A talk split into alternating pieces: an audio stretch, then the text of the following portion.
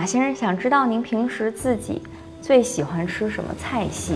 您会去吃路边摊吗？还有就是您最近一次下厨是什么时候呀？我这个吃路边摊是经常的，我有时候还发个微博什么的。碰到好吃的跟大家共享一下。我现在对我现在吃，我是一个好处，就是吃什么都好吃，我没有觉得不好吃的东西，也没有固定非得吃什么菜系啊。简单的说，我我我很喜欢吃简单的饭，嗯，所以我出去的时候特别不喜欢人家招待，就是招待你说浪费很多时间吃一很复杂的饭，因为没有人招待的时候让你去吃一个单一的东西。你比如到陕西吃个肉夹馍，吃一碗冰冰面什么的，这不可能，他肯定让你吃一个一大堆，然后最后再吃个这个冰冰面，那面就没那么好吃嘛。所以我就喜欢吃小店儿，嗯，而且我餐家常便饭这种，对对对对。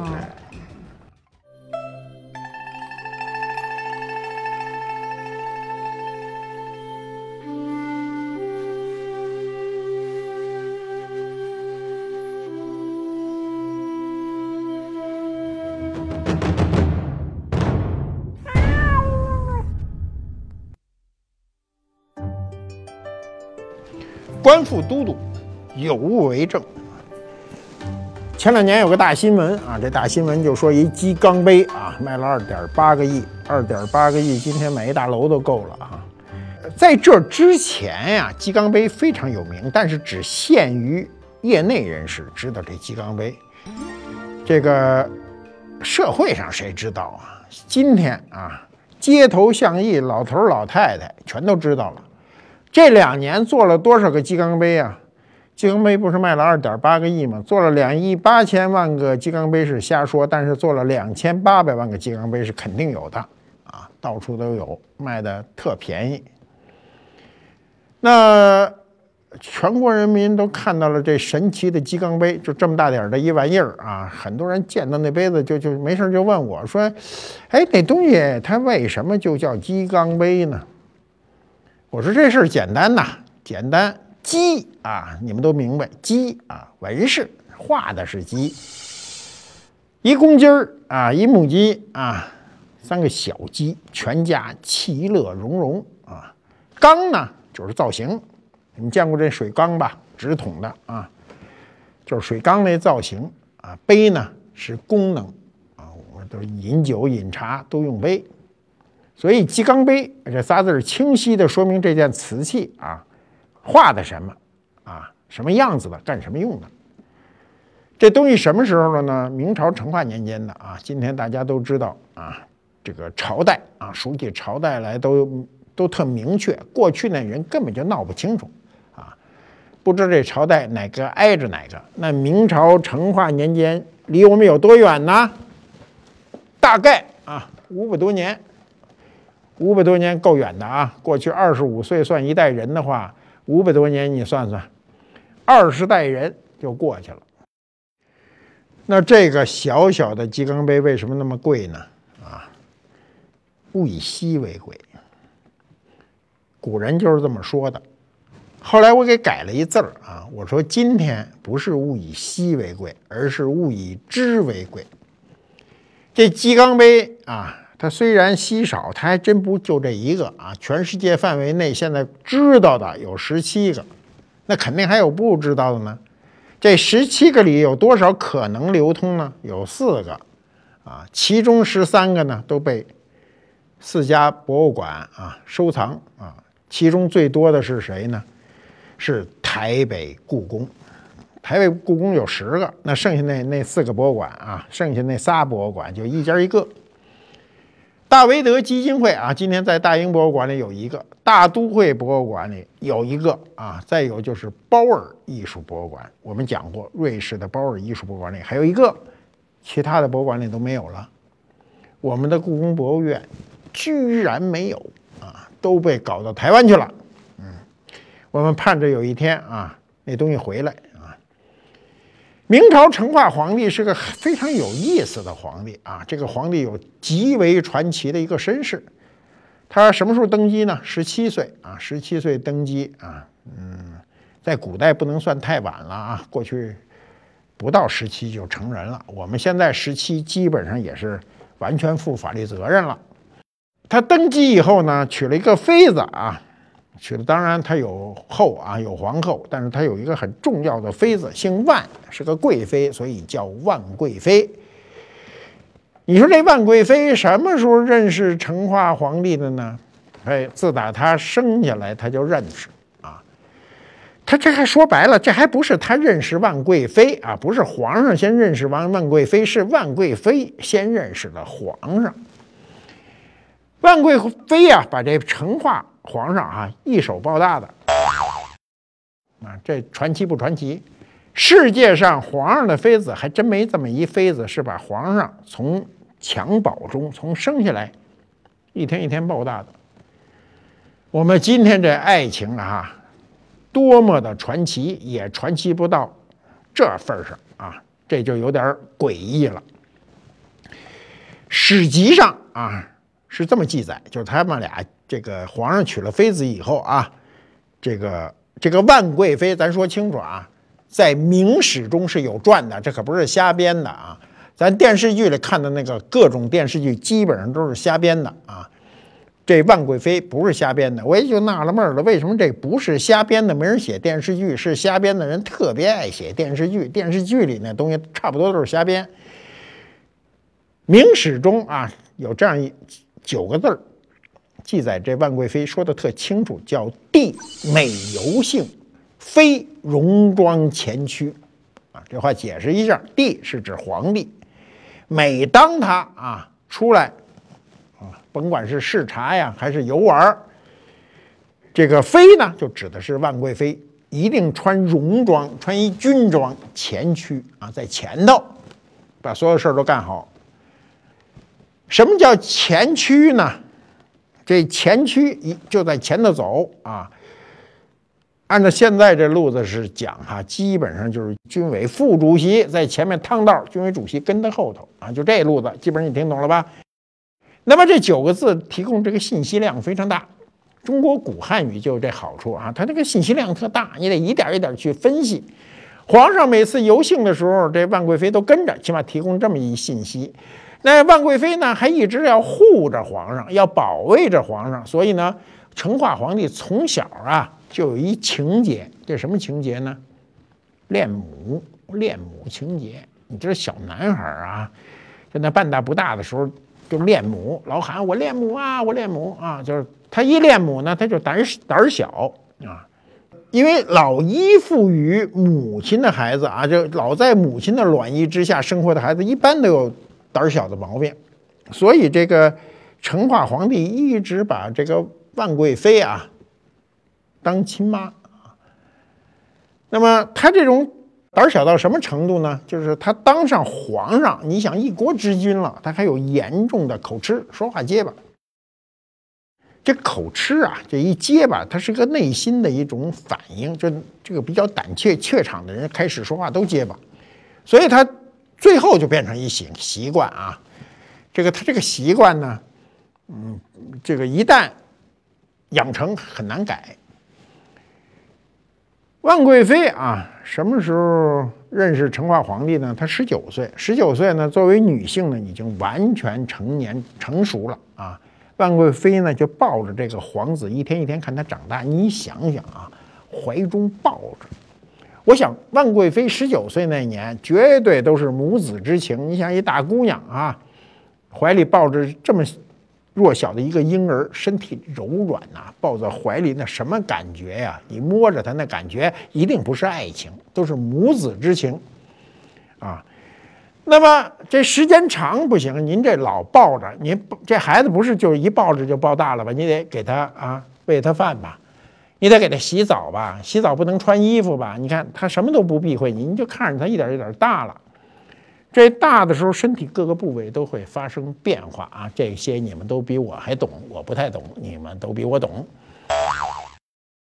那么谈恋爱中有一点哈，男女之间啊，他必须有一种东西隔着你才能谈恋爱。你说你这什么都不隔着，看得倍儿清楚，你这恋爱谈不成。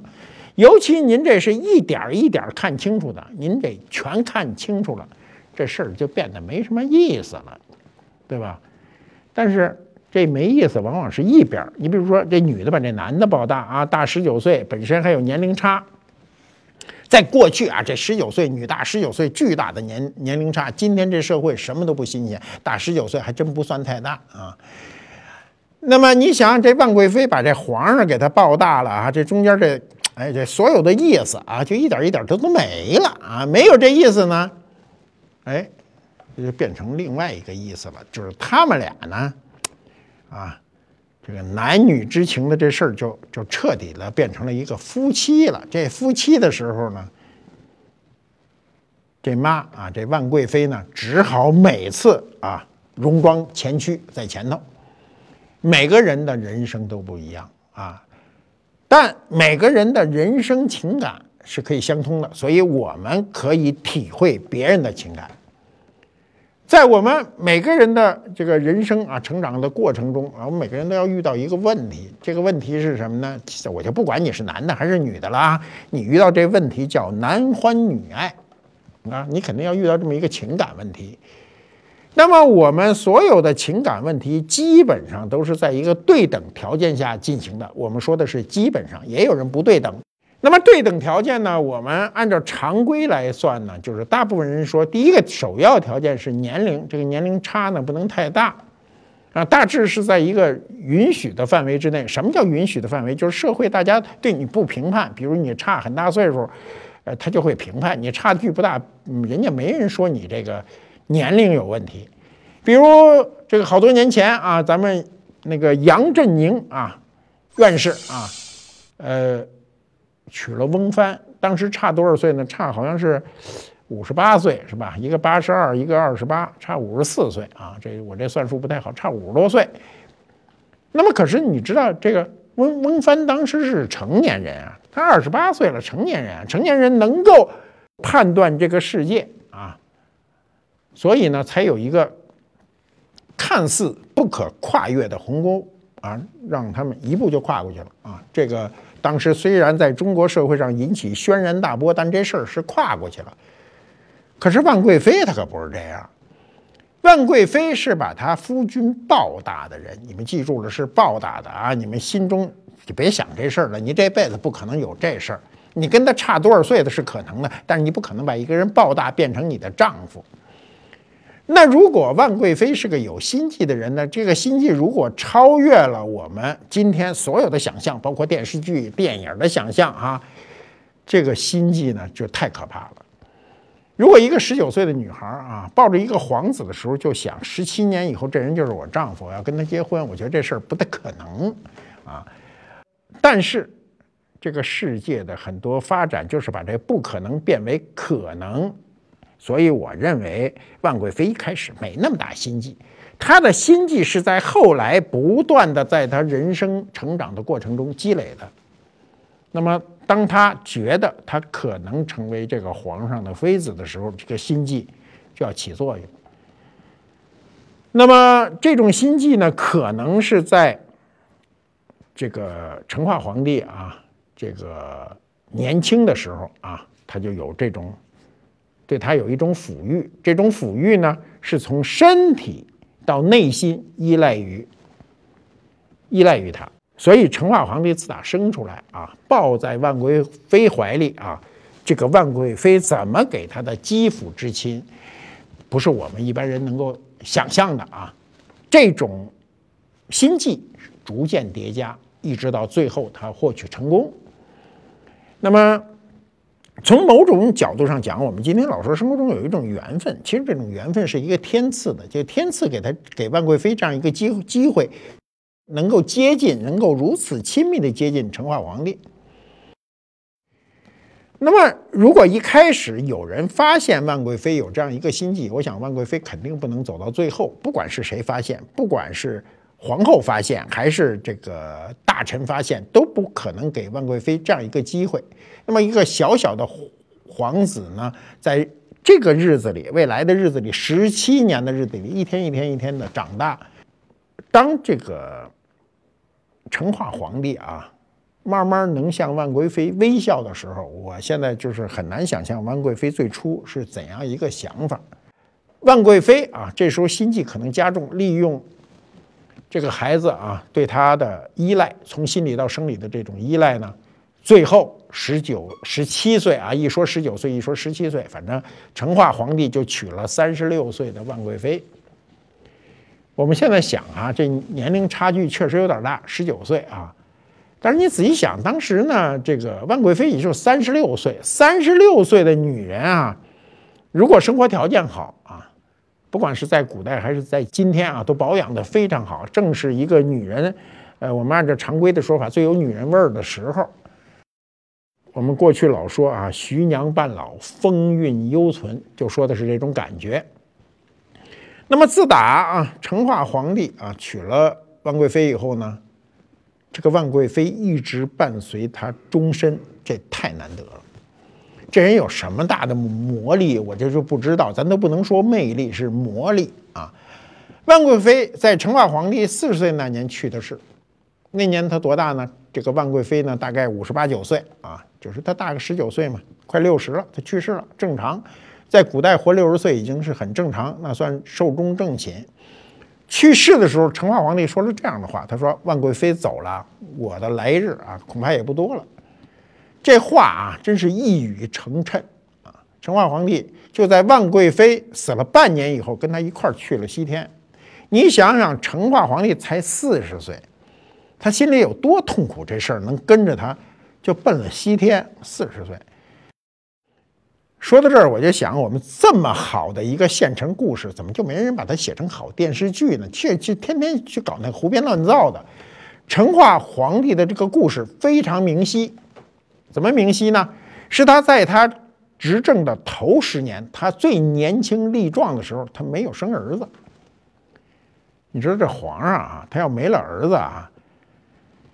就他，咱先别说皇上没儿子，咱就平民平头百姓没儿子都受不了。我们过去呢就说啊，这个不孝有三，无后为大。就是你啊，这个不孝敬父母啊，有三条，你没有给我生一儿子为最大的事儿，所以你没有儿子就等于没有后嘛，没有后就没人继承，你这家就要断了。皇上的家要断了，那就是国业就断了，这肯定是不行。所以到了成化十一年的时候，这成化皇帝已经二十八岁了啊，小三十岁了。我们今天说，哎呦，这这二十八岁我才结婚呢，你不是皇上，皇上二十八岁早就应该啊，不是说妻妾成群那，这儿女都成群了，是吧？我，呃，我们今天二十八岁还说我小伙子，我这还没结婚呢。可是古代呢，这岁数真的不能算太小了。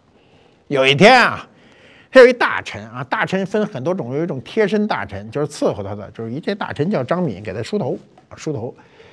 我们现在不用，其实我这头发根本不用梳啊，自个儿也不梳，也用不着人梳。可是过去人的头发蓄发呀，明朝皇帝都蓄发的头发很长，得天天有人梳头。据说这长头发别人给梳是特舒服的事儿，我这没体会到，我没这么长的头发啊，不知道这女人是不是长发的人，别人给你梳着特舒服。那么梳着梳着头呢，这个啊，成化皇帝就自个儿呢，就发现自个儿有白头发了。你知道这白头发怎么能能看见？过去那人的头发长啊，自个儿就看见这这黑头发里夹着有白头发。我这头发全白了，我也看不见，它顶在脑袋顶上呢，看不见。这皇上自个儿看见自个儿有白头发了呢，就叹气。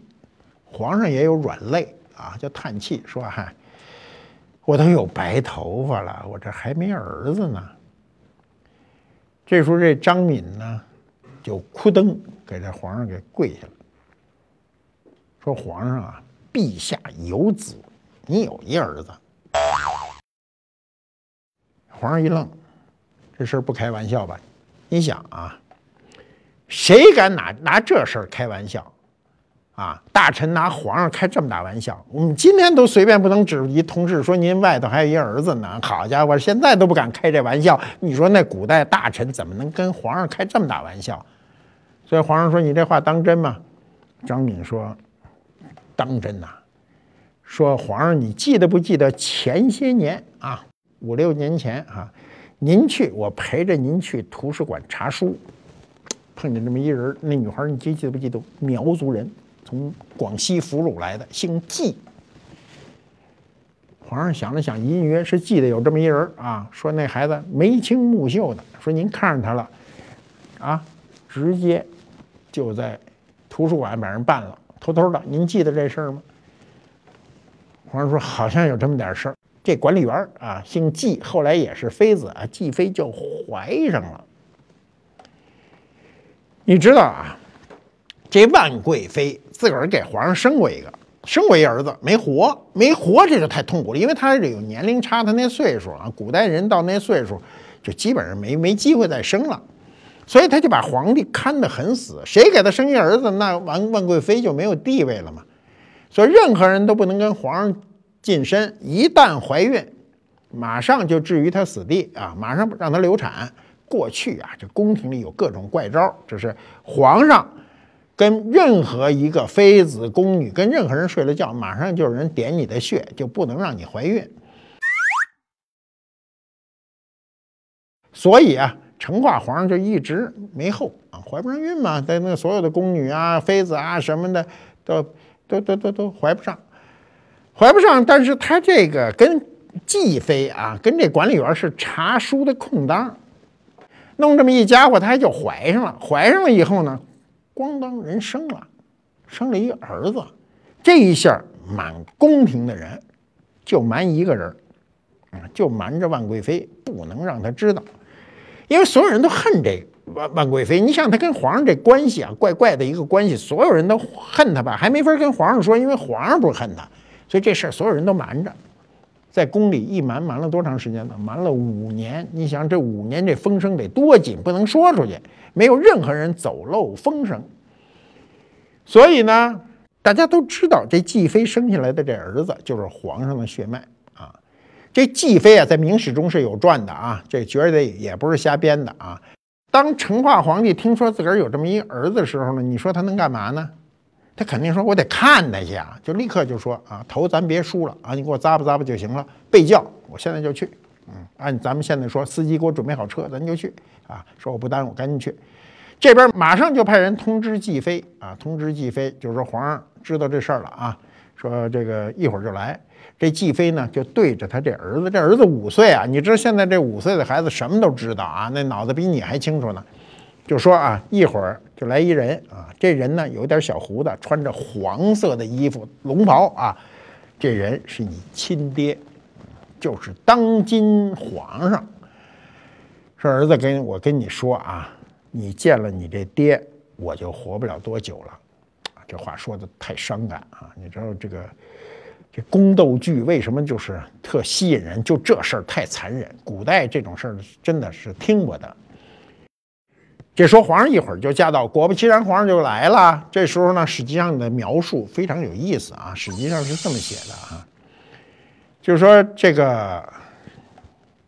这小儿子啊，五岁这小儿子，当时呢已经被他妈换了一身小红色的衣服，头发呢散着。你这过去那孩子也不理发嘛，身体发肤受之父母嘛，啊，就是悔之不得，你不能随便剃的，所以都是披着小头发啊，长长的。你可以想象那个画面。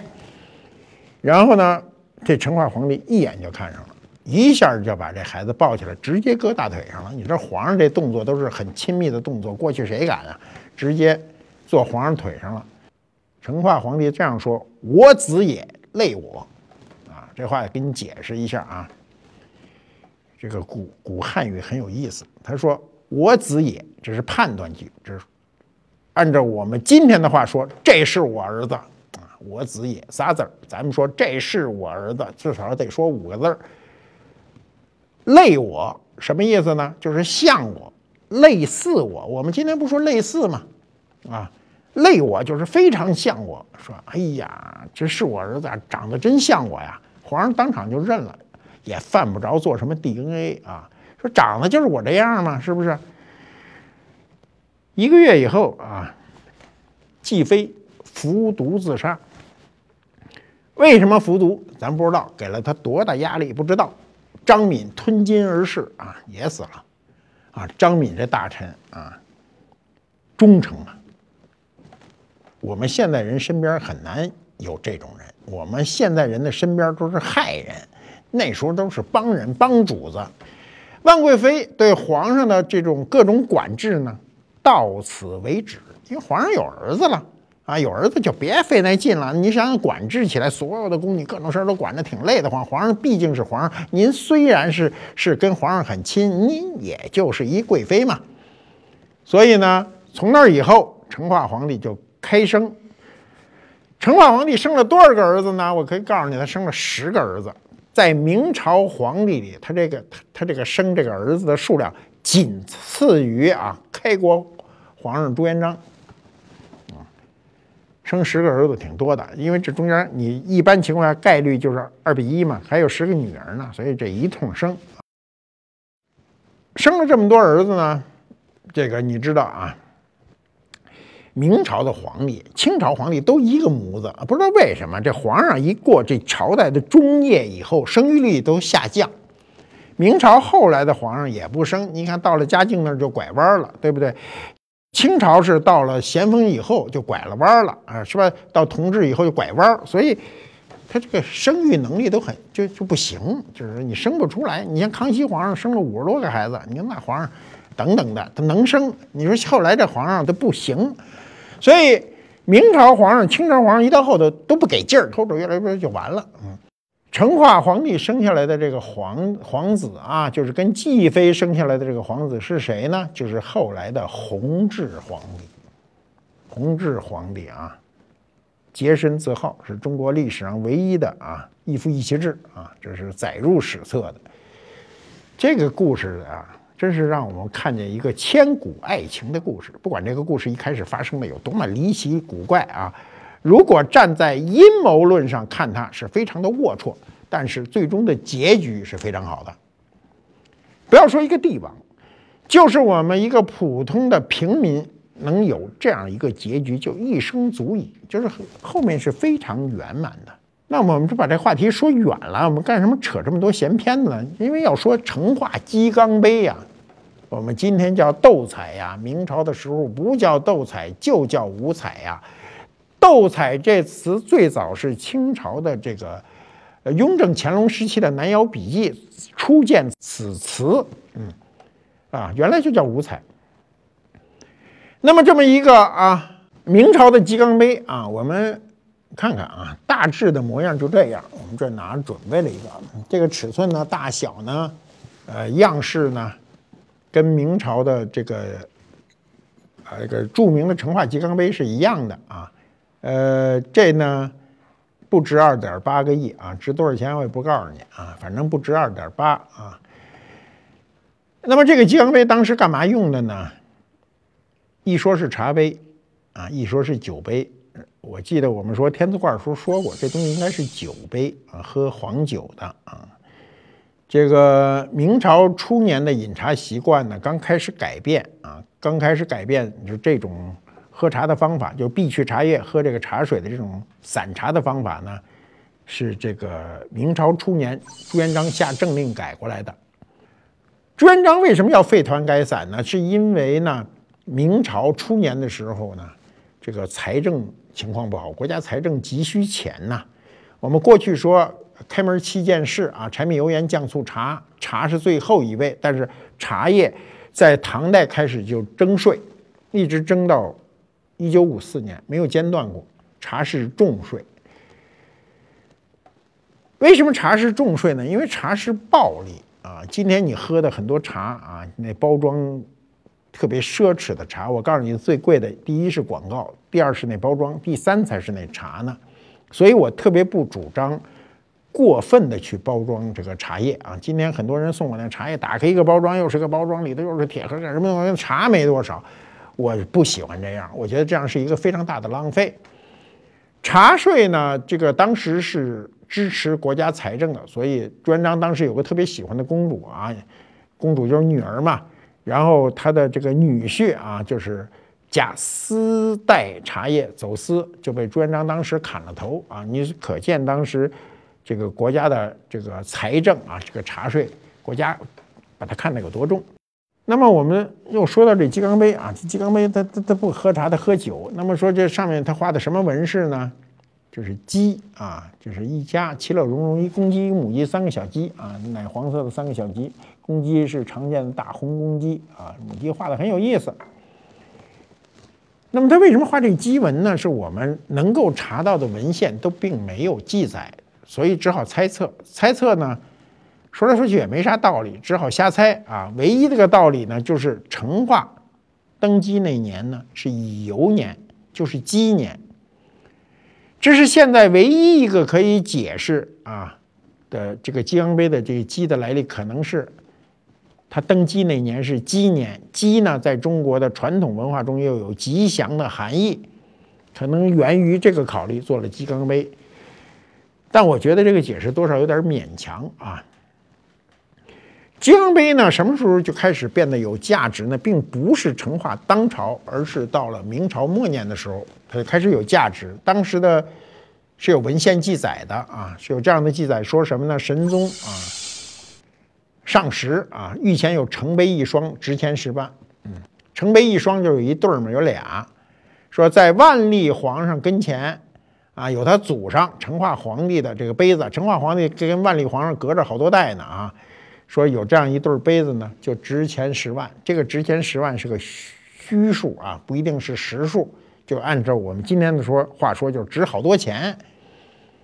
由于万历皇帝的这个推崇。啊，或者说喜欢呢，又由于这段史籍的记载非常明晰，到了清朝以后，从康熙后期开始，康雍乾三朝呢，就大量仿制鸡缸杯。那么仿制的各种鸡缸杯，包括鸡缸碗呢，这些呢，都这个画片呢，都非常的接近。那显然，清代画的跟鸡有关的这些纹饰，都照着成化的鸡缸杯来的啊。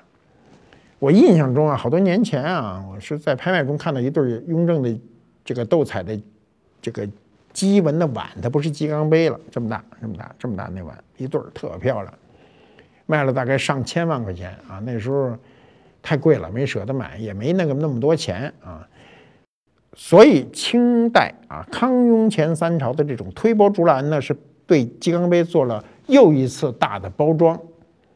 这个包装呢，就导致鸡缸杯后来就越来越值钱。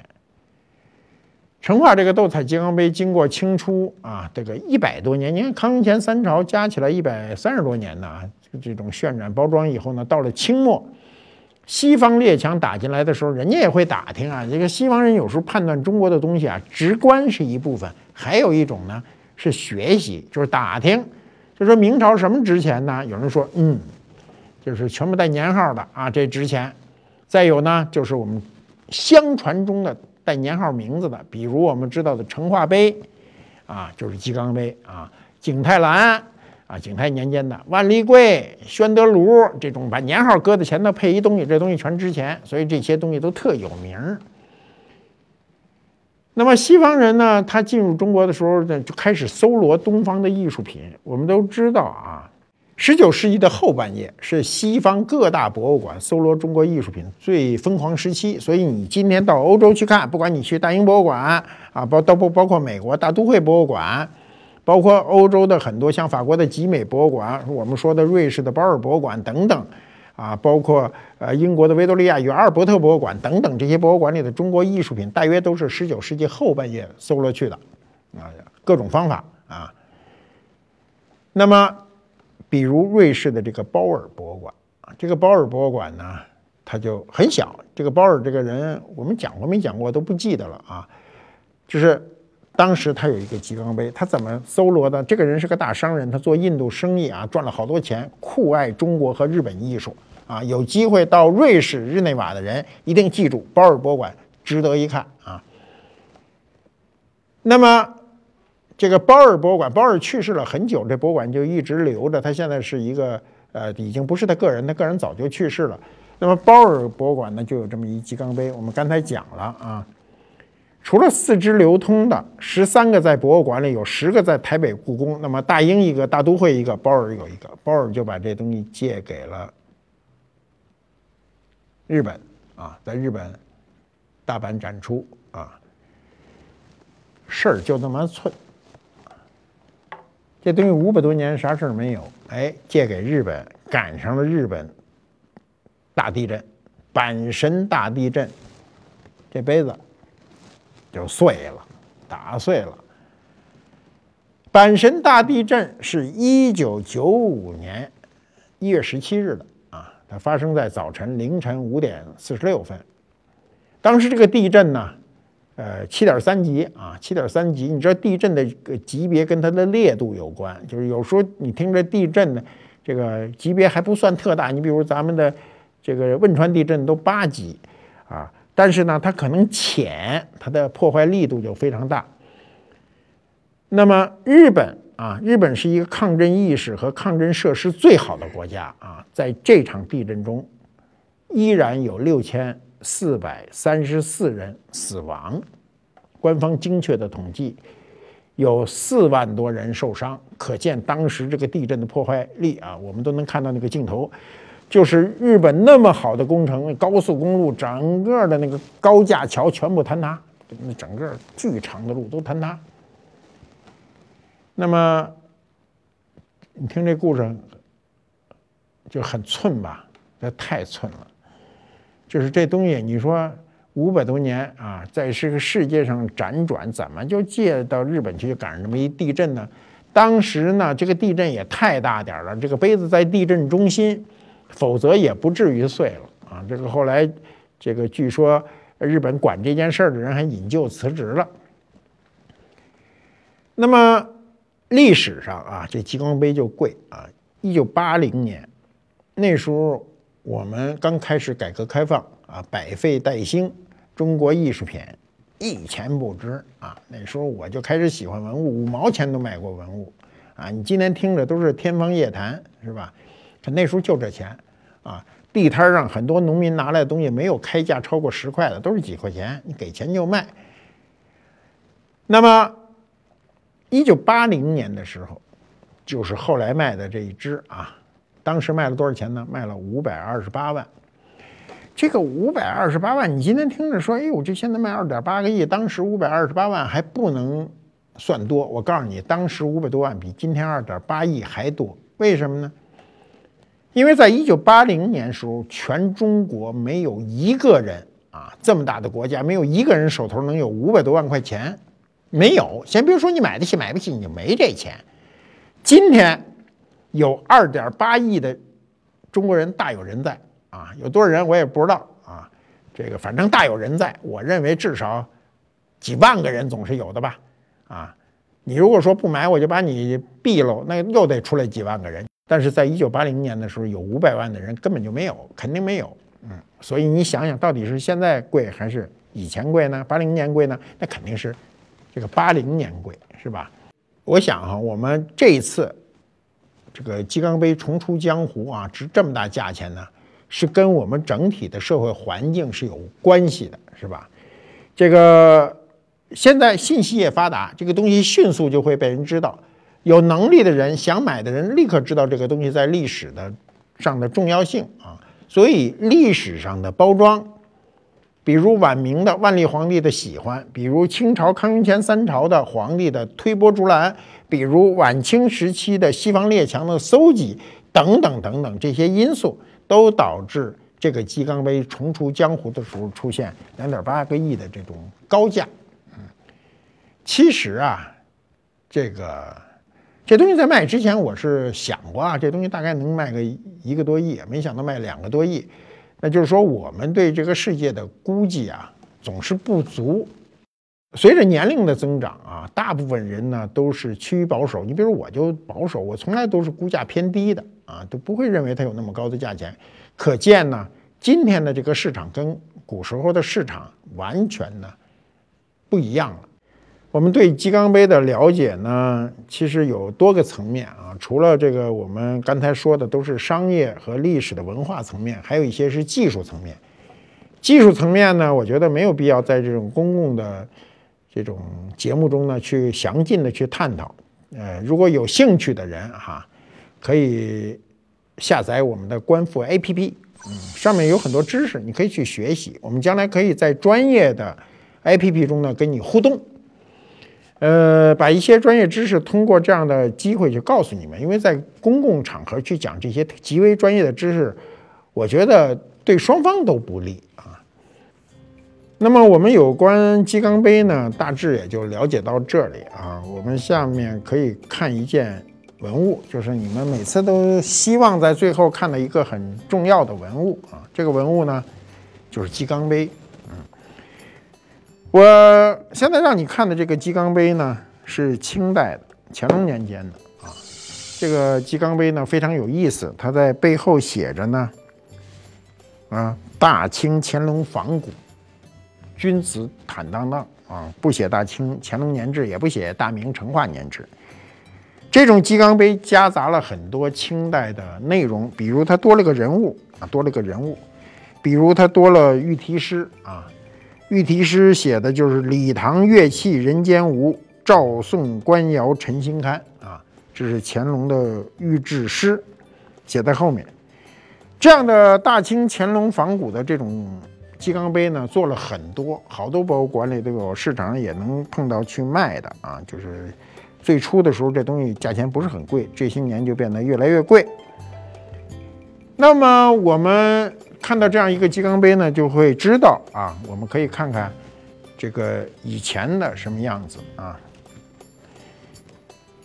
比如我们看到以前的这个成化年间的这个鸡缸杯，嗯，是这个样子，跟清代这个比较起来呢。你觉得就完全不是一个样子。清代呢是它两倍啊。那么明代的这个鸡缸杯呢，它的容量啊是清代鸡缸杯的大约一半。那我们呢就复制啊，就复制的一个创新吧啊，一个鸡缸杯。这个鸡缸杯的大小呢比清代的小一半，比跟明代的容量一样，但是高度不一样。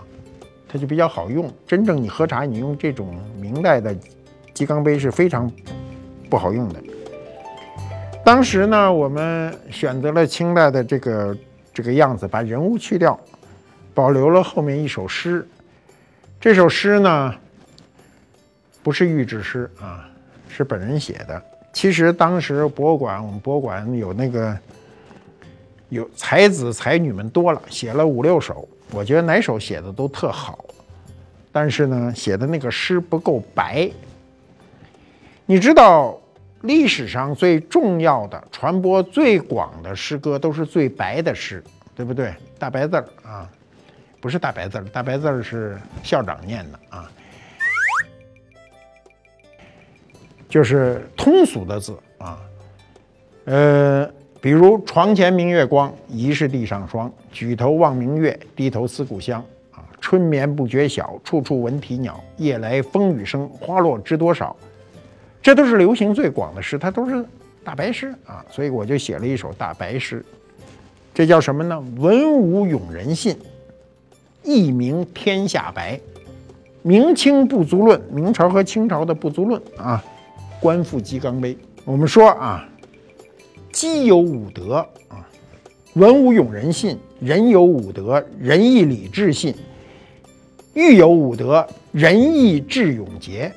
啊，古人对于德行的啊要求是非常高的，所以赋予了，比如一个物质啊，比如玉器有五德，仁义智勇节；赋予一种动物，比如鸡有五德啊，这个文武勇人信啊，人有五德，这就不用说了。所以我写的是“文武勇人信，一鸣天下白”，说的就是鸡呀。明清不足论，官复鸡缸杯，这是我们非常好的一个文化创意产品啊，很多人都很喜欢啊。全家可以用这样的杯子饮茶也行，饮酒也行。我们今天讲了一个很具体的中国文物，按理说这是一个非常专业的这个事情啊。跟大部分人没什么关系。你想两亿八啊港币啊人民币和也两个多亿买一个这么大一杯子掉地上就碎，我觉得几乎在中国来说，对百分之九十九点就就就就多少个点以后的人，他也是不现实的一个事儿。但拥有这样一个杯子啊，呃，在欣赏今天的文化啊，怀念。啊，古老的文化的时候呢，这样一个杯子能够起到一个意想不到的作用。啊，今天我们就讲到这里，我们下次见。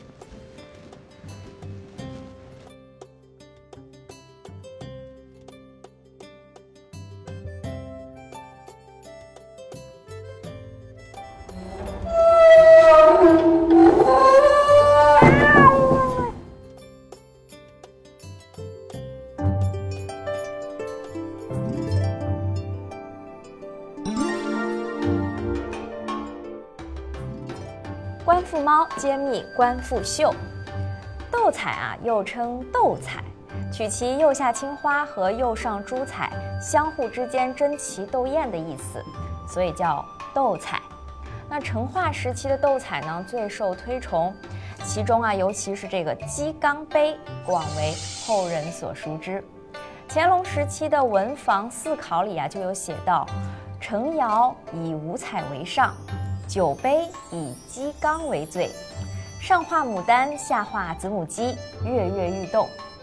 那成化时期的斗彩鸡缸杯呢，是色彩绚丽，稀少名贵，所以后世啊就不断的仿制。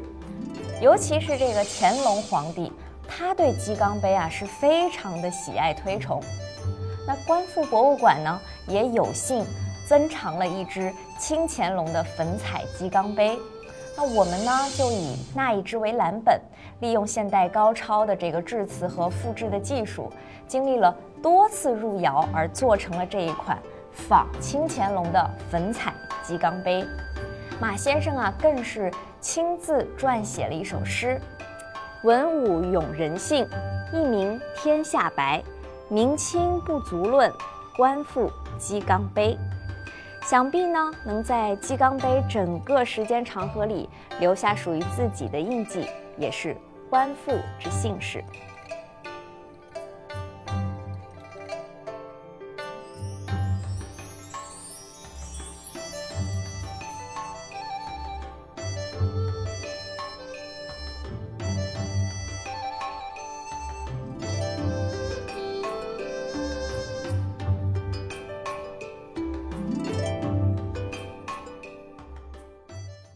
因为自己做的不完美，会焦虑吗？是应该尊重父母的意愿，还是选择自己的梦想？不知道未来会是过什么样的生活，自己可能永远都找不到你想要停留的那个地方。